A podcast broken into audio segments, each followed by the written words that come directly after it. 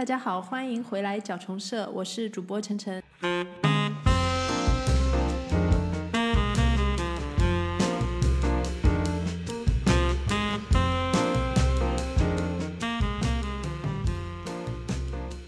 那今天跟我们在一起的是，呃，我们的前书店人八爪鱼凤格，然后还有就是我们的建筑设计师 Jason，给大家打一个招呼。呃，Hello，我是郑凤，然后我本身的工作主要都是在书书店，做了十来年书店了吧。一开始是在方所，然后一开始也就是一个很正常的图书采购，嗯、然后后来呢就是自己跳出来创业，然后现在基本上也要结束自己的书店生涯了，因为我接下来要去做直播了，大概是这个样子。然后，然后我是建筑师，然后号称建筑师的建筑师，然 后郭振江 Jason。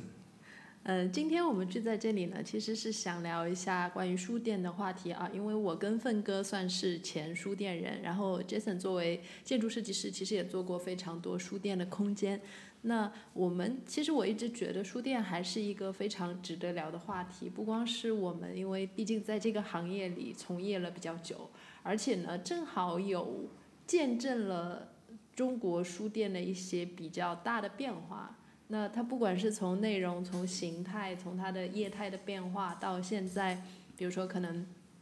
大的书店、小的书店，呃，出现在我们就是生活的不同的范范畴之内嘛。我们觉得可能这一个话题还是挺有东西可以聊聊的。那呃，想先让奋哥说一下，就是聊一下，可能在你的整一个生活经验里，你包括从小到后来你。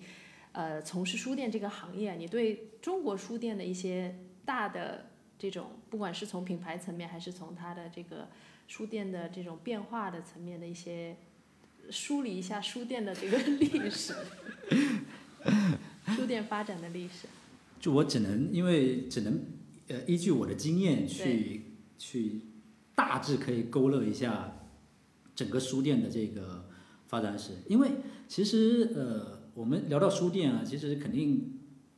逃不了一个东西，就所谓的呃新华系统这个东西，因为一开始只有这个东西。就我特别是我小时候，因为我是在福建的一个县城，但它现在比较有名，就是因为它的它盛产白茶，啊。因为它对它那时候就是一个非常普通的，可能在中国就六七六七线的这样的一个城市，所以根本不会有所谓的我们现在就是大家想象的什么独立书店这个东西，根本不会有，它只有所谓的新华书店。嗯所以一开始整个书店呢，一定要从新新华书店开始讲。是是，然后呢，应该是在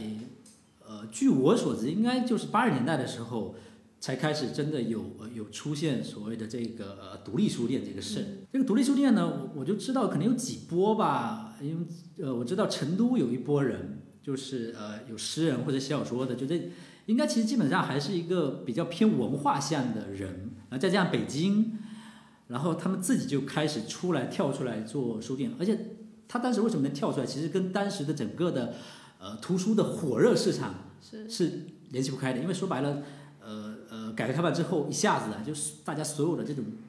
神经啊感觉，无论是这种对于食物的欲望，还是对于精神时代的欲望，就全部一涌而来。但是市面上就没什么东西吃啊，所以到时候之前那时候就就是比如说像呃海德格尔的书出来，萨特的书出来，居然可能短短的时候可以卖个过十万册，就是所谓当时就很有名的，就存在虚无出来的时候卖了十多万册，这在现在看简直天方夜谭，更不可能的。那时候我们当时听前辈以前有人人人聊啊，就是当时书山进货、就就是开着，比如说你开着当时三打两两千，背后全是现金，你要通过现金跟出版社买的，所以那时候呃书山是挣了很多钱的。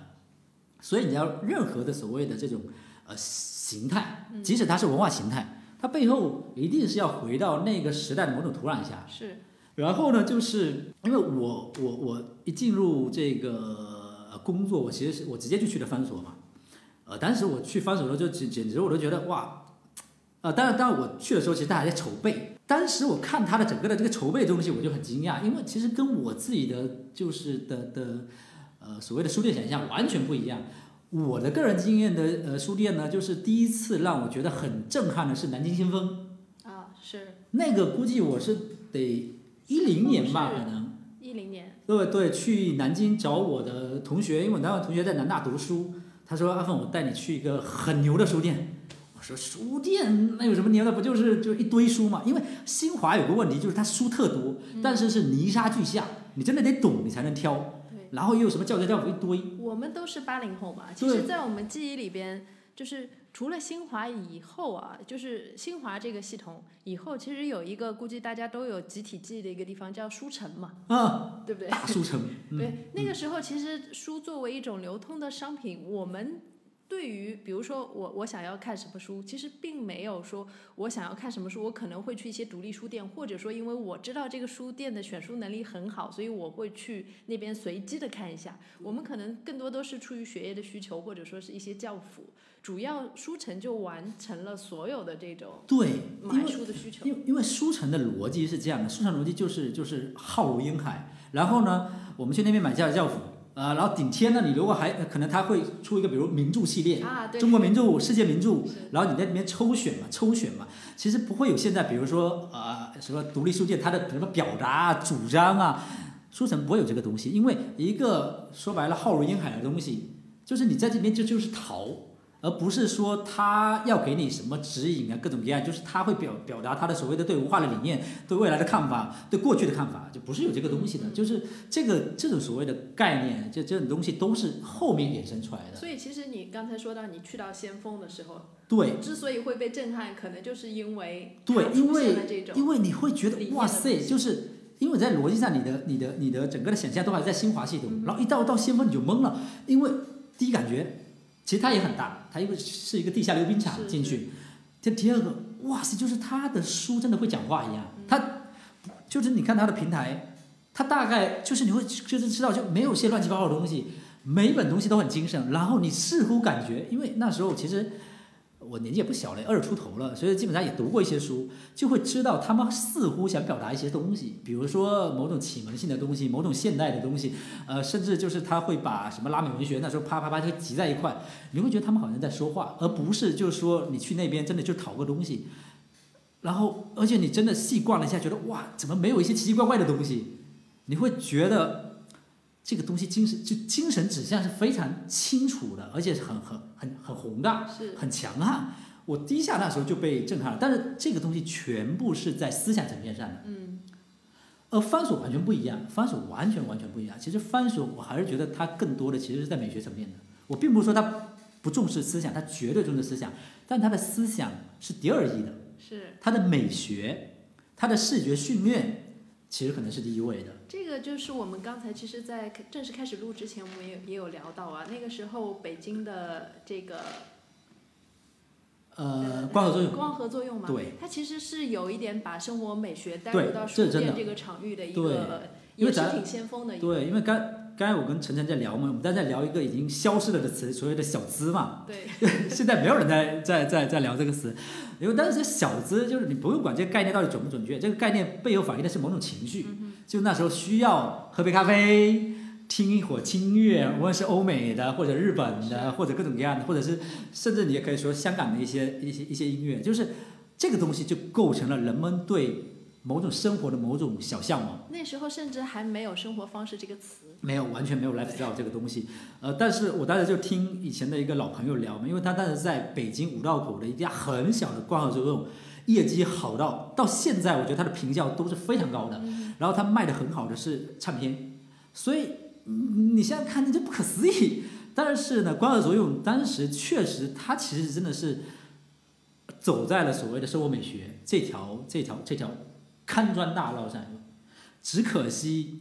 呃，他因为各种各样的原因，其实他他确实背后没有一个什么谁雄厚的资本，他其实只是一个创始人，他热爱这个东西，然后他可能就卖了厦门那几套房子，然后做了这个东西。当时其实他这个模式是很 OK 的，但当时呢，他当时想创造一个更先锋的模式。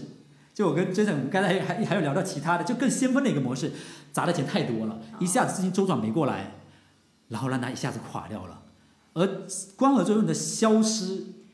跟番薯的崛起，这是在同一个时间时空下完成的。是。我记得光合作用刚刚倒闭的时候，还引起过非常大范围的讨对，非常大范围，觉得书店就是大家明明觉得这一个新的东西感觉要起来了，怎么就好的一个怎么就怎么就突然对，就怎么就突然就就就就戛然而止了呢？其其实是一种巨大的失落的，然后这个巨大的失落被一个更有想象力的一个方所给完全给填满了，所以当时方所的整个的品牌就像火箭一样成功了。是其实这里头真的有一个巨大的某种呃交替，然后偶然的东西，就就因为我的有一些老同事就是光合的，就他们的情节就是，如果光合作用在，就真的没有西西弗什么事儿了。而西西弗是现在我们认为在书店的商业连锁上最成功的案例，是就远超过美誉度更高的方所，跟啊已经消失了 NGU，跟就中间出现了很多的这个品牌，就新西弗现在看起来是最坚实的，但那时候其实我们都不知道还有个光合作用，而且我当时觉得这名字起的也很好，是啊。对，那我想问一下 Jason，你第一次到方所是什么感受？因为我刚才什么时候第一次去首先方我我我明确一下，我是七零后。你干嘛说是这个啊？我我我对那种新华书店的的那种空间更更熟悉，或者是更根深蒂固一点。所以呢，当其实其就感受是跟这份一样，就是第一次从嗯那个新华书店体系，当然我没有去刚才你们提到光合作用等等等其他先锋书店之类的，我就去到方所那种感觉就是完全是两码事。就是刚才正正说到的东西，它那种它种美学的取态，它这种那种精神的一些宣言或者是一种选取，我觉得是很很很很很巨大的不同，巨大不同。但而且就是从空间的角度来说，就是你看到，呃，新华体系的或者是那种购书购书城、购购书中心的那种东西，它全部都是这种白色的灯，然后像图书馆一样，就密密麻麻的书架怎么样的，真的是要要逃，而且是你就。就是你你没有目的性的，就是每本来翻出翻出来看怎么怎么样的，它是按照按照品类或者是按照名字某种某种就是很科学的排序的方式把它排了，但是没有任何的人为的一些选取在后面。但呃，方所或者是新一代的一些书店不同，它是空间进去是那种暖调子的，然后木木头的，然后很温暖的，而且它不仅有书，还有咖啡，还有一些选品，就是美学用品怎么样的，就是你就是刚才说到的词了，小资的对小资的一个想象，突然间你就觉得，哎呀，这个这个精神状态太太对了，太太新了，然后。它那个氛围感，氛围感就非常非常好，就是就是你觉得它它跟就是广州的方所是在那个太古汇嘛，就是一个比较呃一一线的一个一个商场，它整个调性是对的，就是它跟其他的一些大牌子它是匹配的。然后我们这种平常是逛大排档或者是逛逛逛其他地方的，啊去到啊。这就是我们要要过的生活了，就是我 是懂懂吗？这种这这种精神状态跟物质状态是匹配起来了。一下子把你向往的一种生活方式非常直观的呈现在你面前的那种感觉。对对对对，我记得我第一次到方所是去面试，嗯那时候我刚刚回国，嗯然后呢，完全还不知道有这样一个品牌或者有这样一个书店，然后呃，去面试之前，因为办公室跟店不在同一个地方嘛，那我想去面试之前，我还是要去店里看一下这是一个什么样的品牌，所以说我其实一进方所就是广州店的时候，我没有意识到这是一家书店，因为其实。我不知道我们的听众有没有人去过广州的方所哈，它其实一进去之后，你直面的不是说有非常多书架呀什么，我记我记得我第一眼进去看到的是一个展览，这个是让我还挺震撼的地方。然后我在那一个瞬间我就明白，这个品牌它可能并不是像我理解的，它是一个书店或者是一个什么样的场域，它还是蛮蛮复杂的。我觉得你你你刚才讲的非常的精准，因为它这个东西是毛总当时要的，就是人会被他的第一视觉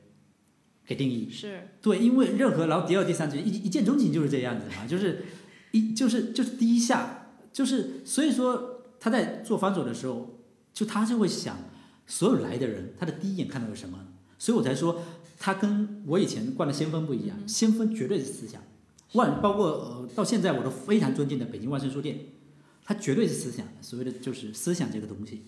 而方所不是，方所进去的就是美学。对，它就是一个这个东西，所以说它很不一样。是就是它不，它跟所有其他东西的区别不是，啊、我有咖啡，或者我有呃一些各种呃器物啊，各种各样的，或者我有服装，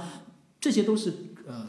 就是更不是很重要的一个因素，而是他的主张，它就是美学的，对它对，它就是展览，它一点进去，它就是一个展览，给你的感觉是不一样的，就不一样的。因为比如说我们不管是在国内国外。呃，你有可能会去逛书店，你有可能会去看展览，你有可能会去咖啡店，或者我去吃饭。其实我在进入到一个空间之前，或者说我看到它的第一眼，我是可以判断它是一个什么样的空间。我可以一眼就看到，哦，这是一个咖啡店，或者说我一眼可以看出这是一个展厅。但是方所对我来讲，可能第一眼真的比较震撼的是，我没有办法判断它是一个什么样的东西。但是它里边有非常多元素的呈现，让我觉得啊，这是一个。我可以走进去，而且有非常多探索可能性的一个空间。那因为奋哥在方所一直是在做选书的工作，其实关于书，当时对我来说印象很深刻的那一点也是，就是我们右手走进去是一个长书廊嘛，那长书廊的第一个平台桌就是诗歌。对，就那个时候也是让我第一次意识到，一个书店它的书的选书，包括它的陈列是有某种线索跟引导性在里边的。这当时也是，其实这些呃，就是所有的东西，其实它都是精心设计过的。嗯。所以，这就是我就有就说，就是后面的这种书店形态跟所谓的书城那不一样的东西。就像刚才 Jason 说的嘛，图书馆式的，然后它是按照一种所谓的，要不就是 A B C D，要不就是按领域来排列的。而你看，而来到一个另外一个像方所，它的所有的每一步的这个东西，其实都是设计过的。所以这就是就是无论里头它蕴藏的是美学还是些其他东西，它都是所谓的这种就以着所谓的游荡者、观看者的目光去去去构建了怎么样的一个空间。我觉得这个是非常，而且它一定会让你走完。嗯，因为没有任何的图书馆会按照一个人去做设定，因为你走不完的。是。就图书什么叫图书馆？图书馆是包山包海，它把整个世界、时间都包进去。人在里头太渺小了，没有人会图书馆感到愉悦，绝对不会有人在图书馆感到愉悦。博尔斯的愉悦其实只是在写作的时候愉悦，但是一个人在一个现代空间的图书馆怎么会愉悦呢？疲倦，对，就是或者或者迷茫，他只会这样，因为他就是面对一个巨大的历史，巨大的一个时间黑洞啊。但是这个呃，就翻索真的是不一样，就是他任何东西，他的平台说，因为当时其实考虑东西非常的 detail，就是包括呃，我随便举个例子，就是。外版书跟内内版书到底是要分开还是在一块？因为如果我们以一种，因为毕竟是在大大大陆嘛，就你考虑到语言的因素，如果你真的要比较温和的话，应该是，比如说呃呃，我我我我这版我随便说啊，就是大家耳熟能详的一本书，比如说马尔克斯的那个《百年孤独》吧。然后因为我们肯定也会进外版，如果把简体版和外版一块放，就是其实对读者是比较友好的。是。但我们当时讨论来讨论去，后来把外版书集中陈列。这里头背后的东西不一样，并不是说呃，我我就是我们对读者的期待是不一样的。我们要更冷酷一点，我们希望更 push 他一点，而不是就是因为大家，你知道，如果把它放在一块，你可以很容易想到就是读者的行为模式。哦，我认得这个外版那个，然后他买的全都是简历版，是是因为。这这很正常的，因为人们就会挑自己熟悉的东西。但是我们当时就把外版集中在一块，我们要让就是呃读者知道，就是我们其实收收了，就是整个世界很很多很好的出版品。我们希望你能不能摆脱掉这种你很熟悉的阅读，再往前走一走。是，就是即使你这次不买，没没有关系，你可以再来看一下。这就是我认为书店的意义，就是它可以是个社区书店，它可以小小的。但是它必须讲一个世界的故事。嗯，如果你讲的还是一个社区的故事，在我看来，它就不叫书店了，那可能就是一个工作坊或者什么之类的。呃，对，就是我觉得无论怎么样，你叫书店，就是书店有它的要求，而且书店有它要去的地方。所以这就是其实每一个所有，就是因为我经历过翻锁开店，其实很多很小的东西，我们都经过很多的讨论，而我们最后为什么选取这样的方式？其实一定跟我们的初衷，还有我们对读者某种期待是有关的。而这个东西跟现我我在现在，因为我后来一直在做书店，跟现在就不一样了。假如说我现在来做，我可能就不敢了，我可能就把把它放在一块。这就是我们刚才聊的所谓全球的保守主义的倾向在我身上的体现。嗯哼，哎，那其实因为我们都在方所工作过，是，我们知道方所它的这一个逻辑，或者说他一开始他想呈现给真的是大众一个你闻所未闻的这个东西。那其实很多人会把比如说方所跟成品。跟现在的鸟屋，就作为一个相对来说都是综合的文化空间这样的一个商业体来相提并论。那在峰哥你看看起来，或者说我也想同样的问题问一下 Jason，就是这种综合型的书店，就我们刚才说的方所、成品和鸟屋，你觉得他们的异同在哪里？我我先插一句啊，好因为我怕我忘记了，因为因为特别特别有启发性或者是可以讨论的点。其实其中刚才说到就是嗯，新华书店跟后面的方所以方所为代表的一一票新的书店的一些东西，其实它里面有一个刚才说就书的一些选取跟摆放的问题。其实对于我来说，呃，它是一个空间的原型的一个变化。就是图书馆，它是一个空间原原型，它就是收集跟罗列或者储藏，它是是是用它的东西，它是科学的。因为它的可能储藏或者是用有条理的这种摆放更重要，但是呃新一代的书店它是一个零售空间，它是要卖货的，所以呢，而且它要把握住你的人的心态，你你想看什么东西，我要给你什么东西，我怎么样去评价，怎么留，所以它的动线刚才说的很好，就是它一定让你去走完的，它跟宜家是一样的，宜家也是被迫你走完整个东西。但是图书馆或者是什么博物馆，什么什么什么档案馆，它不是的，它只是我储藏的东西更重要。你的你你参观不是，可能你是看了某某个清单、某个目录，然后你就很知道你的东西在哪个架子上面去。它没有那种漫游的目的，它只是就是点对点的。但是呃，零售空间它可能在是漫无目的的，就是有意的漫无目的，让你去巡游整个空间。在这个巡游的过程中，你可能像。在宜家逛一样，就你可以买了很多，你根本没想过要买，但是好像走过路过不要错过，这么便宜拿一个之类的，就或者是这种偶遇性，就是嗯，譬如说呃，我走过这书架，然后发现有这本书，然后刚好边上摆摆的是凤哥选的，跟这个很搭的、很搭调调的一本书，哎，我就又多拿了一本，所以它是一种两种不同的空空间原型，甚至可能背后更大是。嗯，因为我们做设计的，就看看多了这些东西以后呢，你能你能感受到后面设计那个人的一些用意，或者是他最近在想什么，在看什么，其实都能多多少少能能 get 到一些的。所以你慢慢的就是能能能猜到这空间设计的人他在想要你干什么，就是他怎么样去通过空间来引导一些事情。可能也真的是从方所开始，书店。它真的是开始变成一个那么强调一个空间，包括它的设计属性的这么一个文化场域。之前我们从来都没有想到。一个这样的书店的空间，它在设计上是可以花那么多功夫去琢琢磨它的。因为方所的品牌从一开始就会去强调一些东方美学的东西嘛，所以说像方所这个店的空间里，大家可以看到大量的原木啊，看到一些金属啊，看到一些非常整墙的那个手打桶的那个，非常非常夸张。对，嗯，这种美学是很强烈的，就直接放到你眼前冲击感极强，冲击感极强。就是以前没有嘛，但是可能这东西也不是说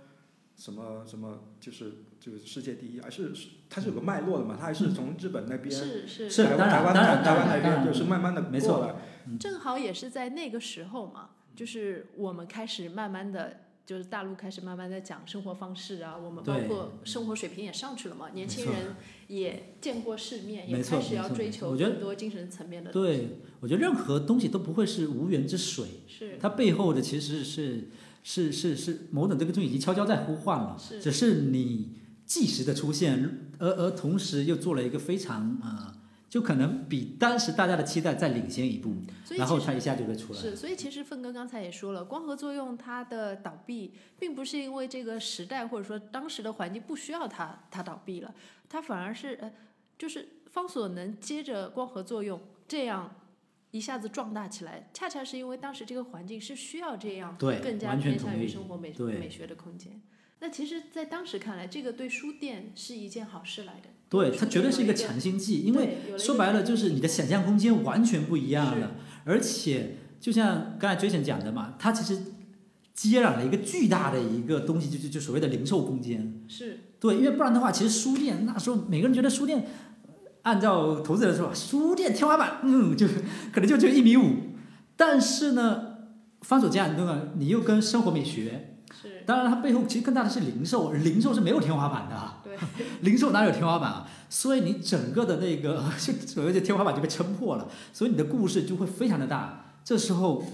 就会各种各样的，无论是天使还是妖魔鬼怪都进来了。但你刚才回就是问我，就是呃，我们就顺着聊，就是说就是比较大型的，就是方所啊、成品啊、研究啊，包括鸟屋，嗯你说有什么不同？我如果要真实讲啊，就是很多的不同都是硬讲的，其实不会不同嗯。如果你要做一个三千呃平方、五千平方、一万平方，甚至未来就是更大的一个东西，其实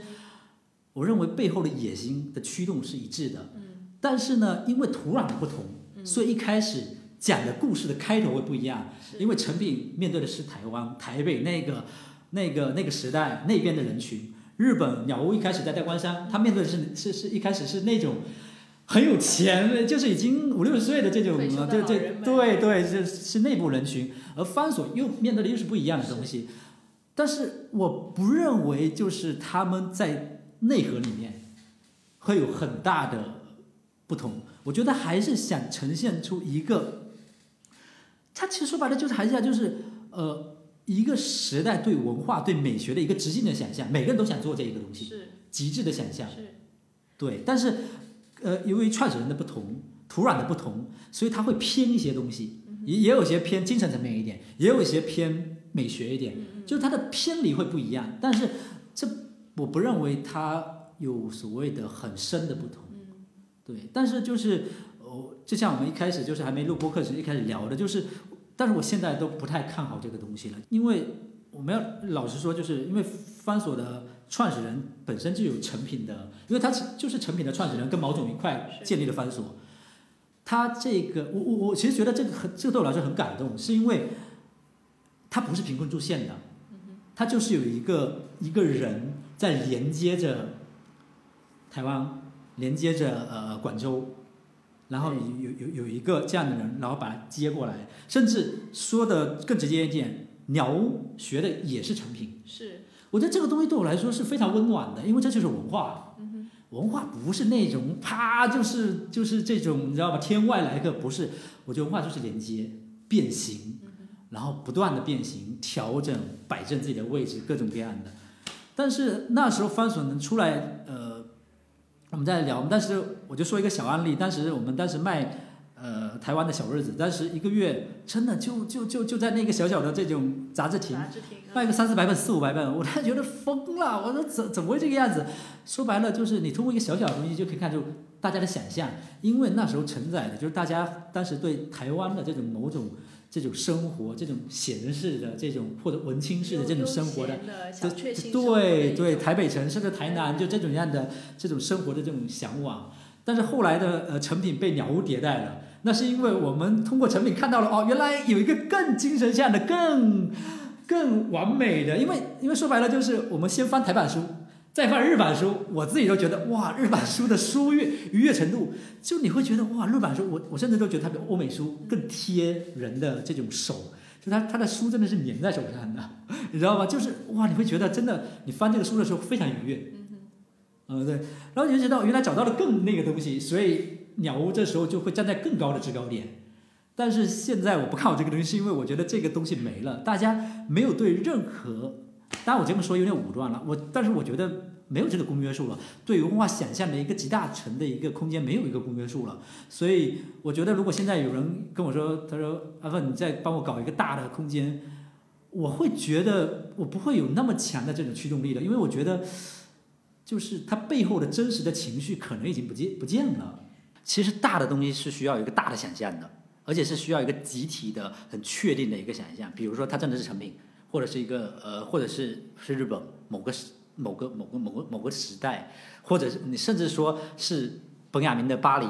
或者是某个东西。就是如果假如说我们中国忽然开始抽风，就是重新怀念，你知道吗？那个世纪末的某种呃类似维也纳这这种东西，那还会有新的文化活力出现，一定会有。但如果没有，那就没有了。因为我现在所有的我还在坚持做一点书店的朋友，全是开小书店，